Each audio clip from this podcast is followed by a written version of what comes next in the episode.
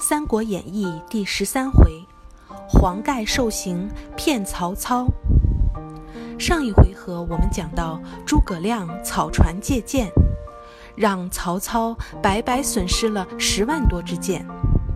于是曹操更想早日攻下东吴，便让蔡中、蔡和去东吴诈降，里应外合打败周瑜。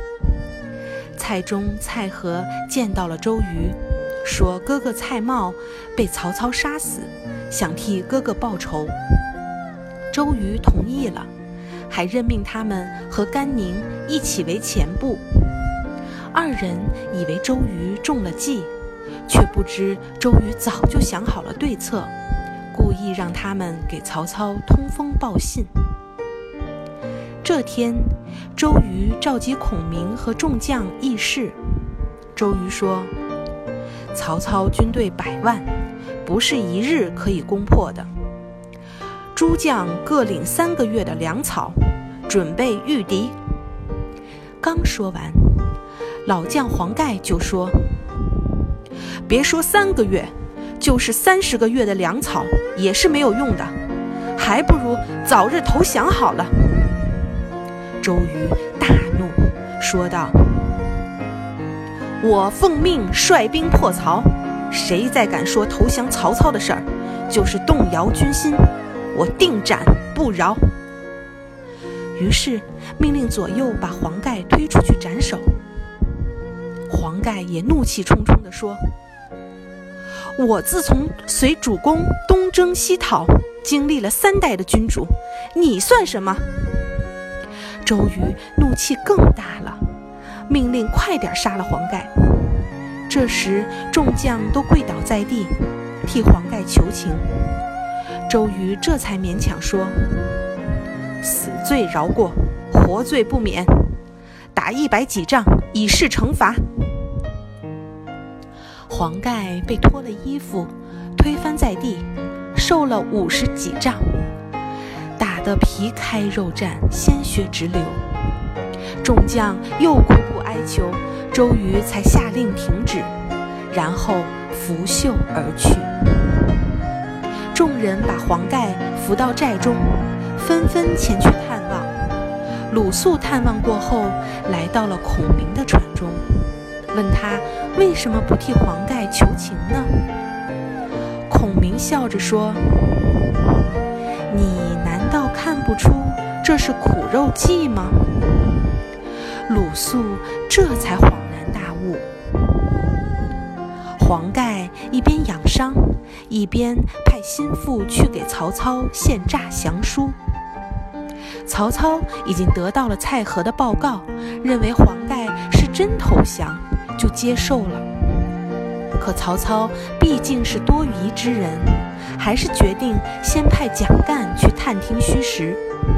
结果周瑜又猜到了蒋干的来意，故意对他十分冷淡，安排他住在一座破庙里。这时，凤雏先生庞统也来到了江东，正住在这破庙的附近。蒋干见到庞统，十分高兴，连忙引荐给曹操。曹操亲自将庞统迎进大寨，盛情的款待。说起东吴的战争，庞统说：“曹操的水军多是北方人，不习惯乘船，所以容易生病。只要让大小船只协调搭配，三十或者五十为一排，首尾用铁环相连，铺上宽木板，连马都可以在上面行走了。”曹操非常赞同。立刻命令军中的铁匠连夜打造大钉，锁住船只。庞统见曹操中了计，很快就告辞了。第二天，曹军所有的船只就都用铁链连在了一起。曹操检阅后，十分的得意，觉得攻破东吴指日可待了。晚上大宴群臣，还横槊赋诗。写了一首短歌行，手下人提醒他小心被火攻，他也不放在心上。这时，周瑜正在对岸山顶上看着曹军的战船，忽然一阵风吹来，曹操军寨正中央的黄旗被风吹断了，飘入了江中。周瑜笑着说：“这是曹军不祥的征兆啊！”忽然，一阵江风吹拂到脸上，他又想起了一直在心中苦苦思索的事情，大叫一声，口吐鲜血，晕倒在地。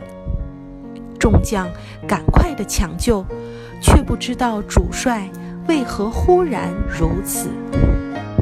小朋友们，这回的故事讲完了。曹操和周瑜、诸葛亮之间，既有战场上的正面交锋，也有智谋和智慧的较量。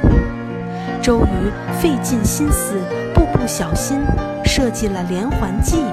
使曹操的自我感觉越来越好，也越来越接近失败。可以说，这场战争真正的战斗是在周瑜和曹操两个人的智斗上。当曹操变得盲目乐观的时候，他离失败就不远了。